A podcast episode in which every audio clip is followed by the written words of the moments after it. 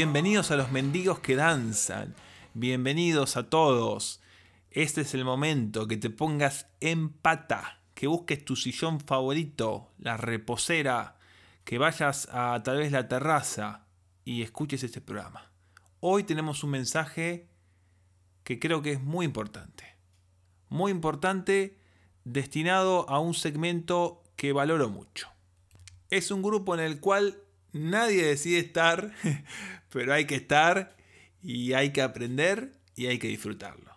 Así que les presento a dos grandes amigos míos que se están sumando hoy al programa en exclusiva. Bueno, antes de hablarle a los solteros, queremos hablarle a grupos específicos sobre el tema de la soltería después de los 30. Abuelas y abuelos. Padres, madres, tutores y encargados. Pastores entrometidos. Y vamos a sumar un grupito más. Un grupito inentendible. ¿Cuáles son? Son esos amigos que hace seis meses atrás estaban tan solos como vos y de repente porque se casaron, ¿qué pregunta te hacen? ¿Y vos para cuándo? Muy bueno. Bueno, les quiero presentar a mis dos amigos, el Trueno y el Caboclo, dos amigos que conocí hace un tiempo atrás, se volvieron parte fundamental de mi vida, hicimos viajes juntos, hicimos un montón de cosas, eh, de proyectos, estuvimos sirviendo con, bueno, no sé, ¿para qué contar tantas, tantas aventuras que tuvimos? E inclusive una de esas aventuras era un programa de radio que, bueno, le cambié el nombre para, también, para preservar la magia, qué sé yo, que se llamaba un puñado de pimienta. Bueno, chicos, ¿cómo están? ¿Cómo le están pasando? Cuéntenos un poco. Bueno, muchísimas gracias. Y acá estamos pasando la cuarentena como todos, totalmente encerrados, más acá en Buenos Aires que está todavía bastante complicadito. Bueno, te contamos que hemos hecho algunas respuestas para esta pregunta que decíamos de que no hay que hacer. Porque la verdad que tuvimos varios años de soltería eh, y con grupos de amigos hemos encontrado varias respuestas que le podemos dar al ¿y vos para cuándo? ¿Y vos para cuándo? Claro, la, pregunta principal de este programa es odiosa, que es ¿y vos para cuándo? Esa pregunta que te hacen y vos no sabés dónde esconderte, no, no sabés si ponerte feliz, triste. Y ellos tienen experiencia en este tema, así que yo por eso me pareció bueno llamarlos, invocar, invocar esta presencia que nos va a sanar a nosotros los solteros. Yo estoy en la recta final, pero ellos pueden traer algo de su sabiduría, ¿no? ¿Qué pensaron, chicos? Así es. Primero, en respuesta a la pregunta anterior, nosotros queremos decir que no hace falta esa pregunta. ¿Cuántas veces se lo vamos a decir? Porque nosotros, en nombre de todos los solos y solas, te lo vamos a explicar. Tu pregunta es, ¿yo para cuándo? Te voy a dar una respuesta de yo para cuándo cuando la luz choque sobre mí y deje de ser transparente. Cuando deje de ser parte del decorado. Y cuando me saquen de la góndola de los pares discontinuos. ¿Vale esa respuesta? ¿Vale esa respuesta? Bueno, yo te voy a contar otra respuesta más que una vez di a mi abuela. Y le dije, por más que vos me insistas, no vas a hacer que nadie me quiera. Creo que fue la única vez que mi abuela se terminó quedando callada. Tal cual. Es como que estás en la mesa de saldos, ¿no? Cuando te dicen eso. ¿Y vos para cuándo? Claro, realmente, no sé, es como decías vos, ¿no? Es una pregunta odiosa, ¿no? Y no sé por qué se hace, ¿no? Realmente es algo que siempre me, me pregunté. No se ubica la gente, ni, ni, tus amigos. Claro, es como cuando no tenés un peso y te preguntan cuándo te vas a comprar una casa. Y la verdad que no tengo idea. Claro, igualmente la gente cuando hace esa pregunta, cuando ya hay eh, algunas parejas constituidas, ¿no? Pues si estamos todos en la misma, nadie te va a preguntar eso porque ya somos compañeros de lucha, ¿no? Somos como los dos en el patíbulo, ¿viste? Estamos todos en la misma. Exactamente. Pero bueno, creo que hay ciertas respuestas que son reales, ¿no? Y será cuando Dios quiera.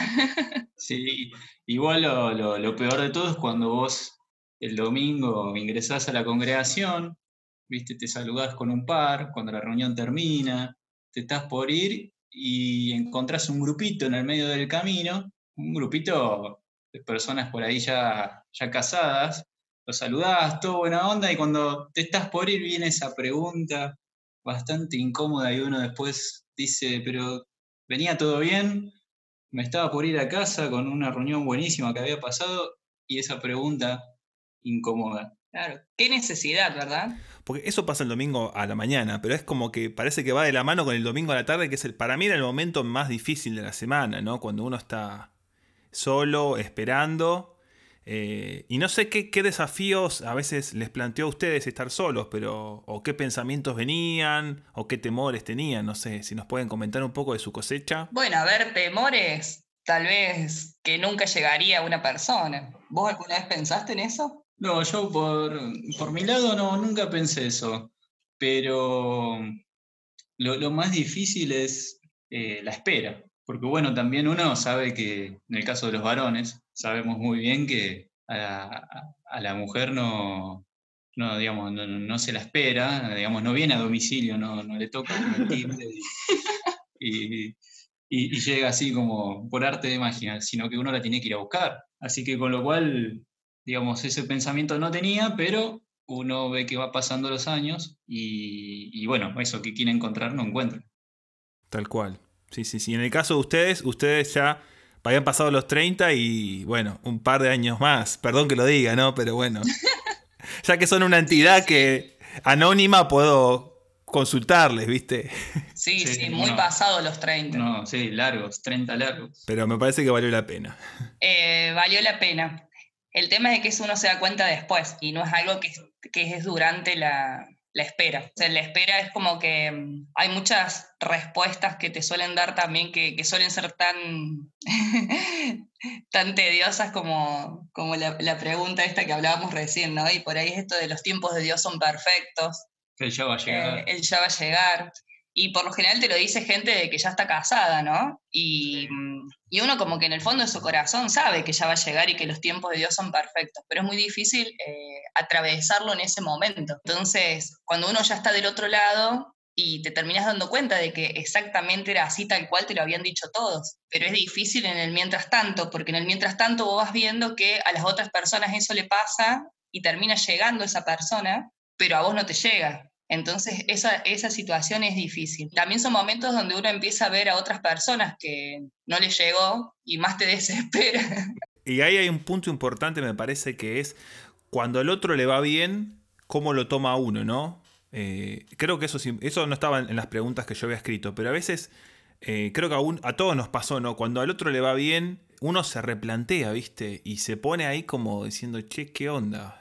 ¿Qué, ¿Cuándo vendrá lo mío? ¿Qué, ¿Qué, estoy haciendo mal? ¿Viste? ¿Qué estoy haciendo mal? Exacto. Mm, como que te remueve mucho. Otros empiezan a opinar, ¿no? Tipo, sí. bueno, vos estarás esperando demasiado. Muchas veces eso no pasa con gente de la iglesia, pero sí pasa con gente de afuera, ¿no? Porque tal vez hay veces que quienes no están en el Señor no, no logran entender por qué esperas tanto, algo especial. Claro, o por ahí sos muy pretencioso, estás esperando demasiado, se te pasa el tren. Sí, yo, yo en este punto lo que hacía era no compararme, porque cuando uno entra en comparaciones eh, es todavía peor. Entonces uno empieza a evaluarse desde, bueno, a ver qué tiene el otro que yo no tengo. Entonces uno hace un recorrido desde lo estético, lo físico, hasta, bueno, lo, lo interior, o, o, lo que por lo menos percibe de la otra persona que, que tiene interiormente. Entonces ya cuando uno entra en, ese, en, en esa comparación, eh, me, me, parece que es primero es bastante errado, y, y, y, puede derivar en otras cosas que la verdad no, no, no, no, le harían bien a uno. Como primer clave podríamos decir no compararnos con otras historias, ¿no? Exacto. Sí. Ni historias de éxito ni historias de fracaso. Sí, y después hay otro tema que yo también anoté, que para mí es sumamente importante, que es la pérdida por ahí del grupo de pertenencia, ¿no? Porque a veces uno crece con un grupo y ese grupo la gente se casa, forma una familia, o por ahí el grupo eh, cambia, ¿no? Algunos por ahí abandonan la fe. ¿Qué tiene que hacer uno cuando pasa eso con el grupo? ¿Ustedes eh, cómo reconfiguraron sus amistades? ¿No las reconfiguraron? ¿Qué nos pueden decir en cuanto a ese tema? Y en mi caso, lo que oraba siempre, entre otras cosas, es que cuando veía que los de alrededor se iban, iban encontrando su, su esposa, eh, oraba para que el Señor, bueno, primero no, no perder esas, esas amistades, pero también oraba por, eh, para que el Señor renueve amistades, ¿no? que traiga gente nueva o que pueda conocer a gente nueva, porque a veces uno eh, durante tanto tiempo se hace una amistad con, con, con, personas donde todos los fines de semana sale con, con esas personas y todo, se hace una amistad grande, pero cuando esas personas ya no están, uno piensa que, que esa amistad no se puede volver a repetir con otra persona. Quizás en un punto es cierto, pero, pero eso no quiere decir que, uno se tenga que cerrar y, y, empecinarse en que si no están determinadas personas, entonces no puedo hacer amistad. ¿Qué puede decir el trueno de todo esto? ¿Qué piensa el trueno? Por ahí mi caso fue distinto porque la mayoría de mis amigas estaban solas, entonces es distinto en algún punto. Pero me parece que en esto también es importante no alejarse uno cuando está solo. Claro, no aislarse, ¿no? Eh, porque muchas veces, y esto me ha pasado también en otras oportunidades, es como que el que está solo se siente que está de más. Eh, las parejas disfrutan de seguir teniendo las amistades con sus amigos de siempre. Entonces, por supuesto de que hay situaciones en las cuales, bueno, cuando alguien ya está casado, tiene que tener su tiempo con su, con su pareja, con su familia, pero así todo, una cosa eh, no ocupa el lugar de la otra. Y por ahí le pasa a uno cuando se pone de novio o cuando se casa, que de repente las personas que siempre te invitaban a todos lados, piensan que no, porque está con su novio o porque está con su marido, y no te invitan y te terminas quedando afuera y también eso es como incomprensible a veces. Me parece que en eso uno también tiene que ser como muy consciente de que la amistad va a continuar eh, a pesar de que por ahí lo que cambie sea lo cotidiano.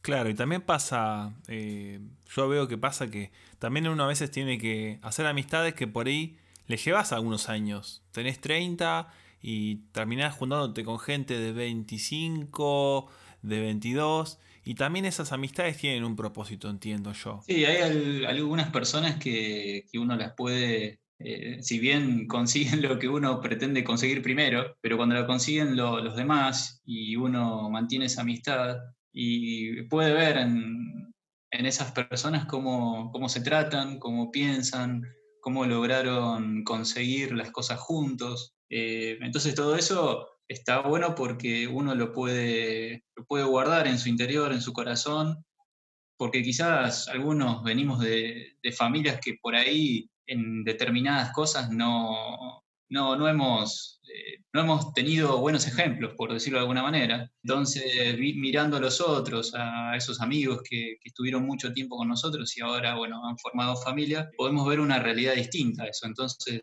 uno se va quedando con esas cosas y uno puede, en algunos aspectos puede decir, bueno, cuando me pase a mí, bueno, yo de, de esto que veo voy a tomar este aspecto que me pareció bueno, esta actitud, este pensamiento, entonces, eh, me parece que es enriquecedor. Sí, sí, sí, Y también me parece que hay un tema ahí de, las amistades y también del aislamiento. ¿no? A veces cuando uno está solo mucho tiempo, se aísla en su mundo, en sus cosas. Por ahí uno logra una estabilidad económica o tal vez, eh, no sé, con uno mismo, ¿no? Entonces se aísla. ¿Cómo les parece que influye el tema de, abrirse a nuevos grupos, abrirse, no sé, a un retiro de jóvenes? Sí, yo en ese punto creo que, mm, como que Dios va abriendo puertas, ¿no? Para, para que uno no se sienta solo porque, bueno, un poco lo que decías vos recién, em, hay veces que uno llega a una edad donde em, de repente tenés, por ejemplo, ingresos como para hacer cosas que querías hacer cuando eras más chico, pero ahora no tenés con quién. y esos son momentos que, que, suelen ser medio frustrantes, ¿no? Yo creo que en eso como que hay que abrirse a esto, a, las amistades, a, a, no perder oportunidades de, de, estar con gente nueva, pero en el buen sentido, ¿no? Hablando de la amistad, porque realmente son, son, no sé, cosas que se valoran muchísimo, ¿no? Esto de poder hacer, bueno, lo hemos hecho, ¿no? De, poder ir a retiros, conocer gente, o hacer viajes. La, verdad que, bueno, servir en, distintas áreas, ¿no? Porque hay tiempos para todo y creo que esos tiempos no hay que desaprovecharlos. Y de hecho, en esos tiempos que hemos pasado juntos, eh, bueno, apareció la magia entre ustedes, ¿no? Sí, sí totalmente. Exacto pero bueno, puede no aparecer en ese mismo grupo. Lo, grupal, no sé, a mí siempre me, gustó tener estos grupos así de amistades, ¿no?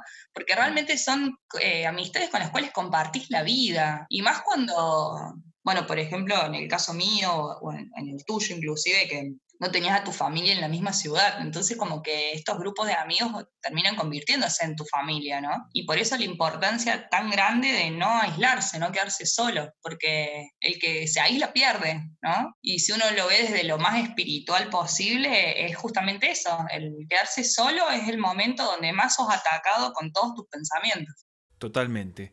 Bueno, tengo una última pregunta. ¿Qué cosas encontraron que les servía o ayudaba mientras esperaban? Sería una especie de qué consejo les darían a los que están eh, ahí, eh, a, sus compañeros de trincheras o a sus ex compañeros de trincheras tal vez, que están desanimados, que no saben qué va a pasar. ¿Qué consejos les darían? ¿Qué, pensamiento de ánimo? Eh, me pareció muy importante y me di cuenta años después que mm, en, ese, en esa espera lo mejor es centrarse en uno y, digamos, evaluarse y decir, bueno, a ver qué aspectos tengo a mejorar, qué parte de mi carácter tengo para mejorar, ¿no? Porque el, varón es, muy, piensa muy distinto a la mujer a la hora de conocer a alguien, ¿no?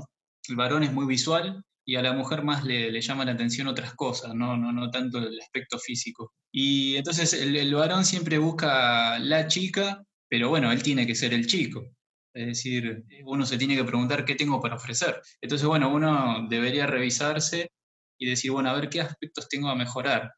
O por lo menos no sé, pedirle a otra persona que lo conozca bien y decir, bueno, a ver, vos que me conoces bien, ¿qué, me ves de mi carácter que tengo que mejorar? Soy, me, enojo muy seguido, eh, no sé, tengo actitudes que no corresponden, eh, necesito ser más caballero, no sé, ese estilo de cosas. Y ir trabajándolas, porque la verdad que lo, lo peor que puede pasar es que ese tipo de cosas te lo tenga que corregir la persona con la cual te enamoraste. Entonces, si bien hay un montón de cosas a mejorar de uno, aún estando con esa persona, mientras eh, uno las pueda tratar de soltero, ir dejándolas a un costado, bueno, sería lo mejor. Coincido plenamente con Caboclo. Sumo dos cositas más, además de las que dijo él. Creo que mm, eso es un pensamiento súper personal, ¿no? Pero que no es un tiempo de espera, es un tiempo donde uno va caminando transitando, creciendo, acomodando cosas, como decía él, eh, transformándose hasta que llega un momento donde se une a otro camino, ¿no? O sea, no es un tiempo de sentarse y quedarnos ahí en, un paréntesis de espera. O sea, somos adultos, tenemos una vida, eh, una vida personal, una vida en el Señor, una vida donde estamos caminando, no, no, no estamos sentados esperando eh, nada. Dios va a traer todo lo que tiene que traer, lo que Dios prometió y, su proyecto para nuestra vida. Y, en eso tenemos que, tomarlo con fe, digamos. Hay una vida y ya lo que llegue llegará, pero hoy vivirla de la mejor manera y vivirla eh, en plenitud del proyecto ese que Dios tiene para este momento nuestro. Y por otro lado, también el no desistir de esperar en el Señor, porque también son tiempos donde uno empieza a comparar muchas veces lo que pasa afuera y lo que pasa adentro del cuerpo de Cristo. Y afuera hay un montón de espejitos de colores, por el simple hecho de que afuera no se toma la dimensión que significa el matrimonio, que significa la familia, que significa el noviazgo. Entonces siempre va a ser mucho más fácil, más rápido, eh, siempre va a haber eh, cosas que voy a decir, pero acá yo estoy del esperar y afuera hay un montón de posibilidades, pero las posibilidades que están afuera no son posibilidades reales en ese punto creo que también es importante. Eh, no desistir de esperar en el Señor y lo que Dios tiene para nosotros, que dice que Él tiene planes de bien y no de mal. Hay una frase en un libro que se llama Soltero y sin apuro, pero me apuran los demás, escrito por Miguel Oyola, que es eh, un pastor de, Córdoba, de Cita con la Vida, que se casó creo que algo así como en los 39, 40 años. Y en su libro él dice que mm, eh, en el Génesis, esto está en la Biblia, lo pueden consultar, que Dios, a Adán le dio ayuda idónea. Alguien que si bien eh, viene a sumar a tu vida, eh, no es tu media naranja, sino que uno es una naranja entera, que uno está completo en Cristo, lo dice la palabra, ¿no? Bueno, hasta acá llegamos con el programa de hoy. Chicos, gracias por estar, gracias por sumarse, espero que lo podamos repetir. Lo vamos a repetir, acá estamos. Así es. Les mando un abrazo enorme y bueno, estos fueron el trueno y el caboclo. Gracias a vos. Gracias, un abrazo. Chau, chau. Y de esta forma cerramos otro programa. Gracias por estar escuchando, por tu atención y creo que está bueno. A veces reinventar la amistad, buscar gente de bien, gente que te sea influencia, que te lleva al Señor, con la cual te puedas decir, nos vamos de vacaciones, dale. Y alquilás un auto y te vas de vacaciones. Y gente también que te, como decía antes, que te impulse en la fe. Hasta acá llega el programa de hoy. Estate conectado porque vamos a hacer unos programas más esta temporada 1 de Los Mendigos que Danzan tiene algunos capítulos por delante. Se está gestando algo tras bastidores. Hay invitados pintorescos. Hay gente que por ahí no vas a escuchar en otro lado. Te quiero adelantar eso solamente. quedan algunos capítulos más de esta temporada. Estate atento. Te animo también a escuchar programas anteriores si no lo hiciste. Una última cosa que te quiero decir. Dice Primera de Juan 2.13. Os escribo a vosotros, jóvenes, porque habéis vencido al maligno. Te dejo con esta palabra. Un abrazo.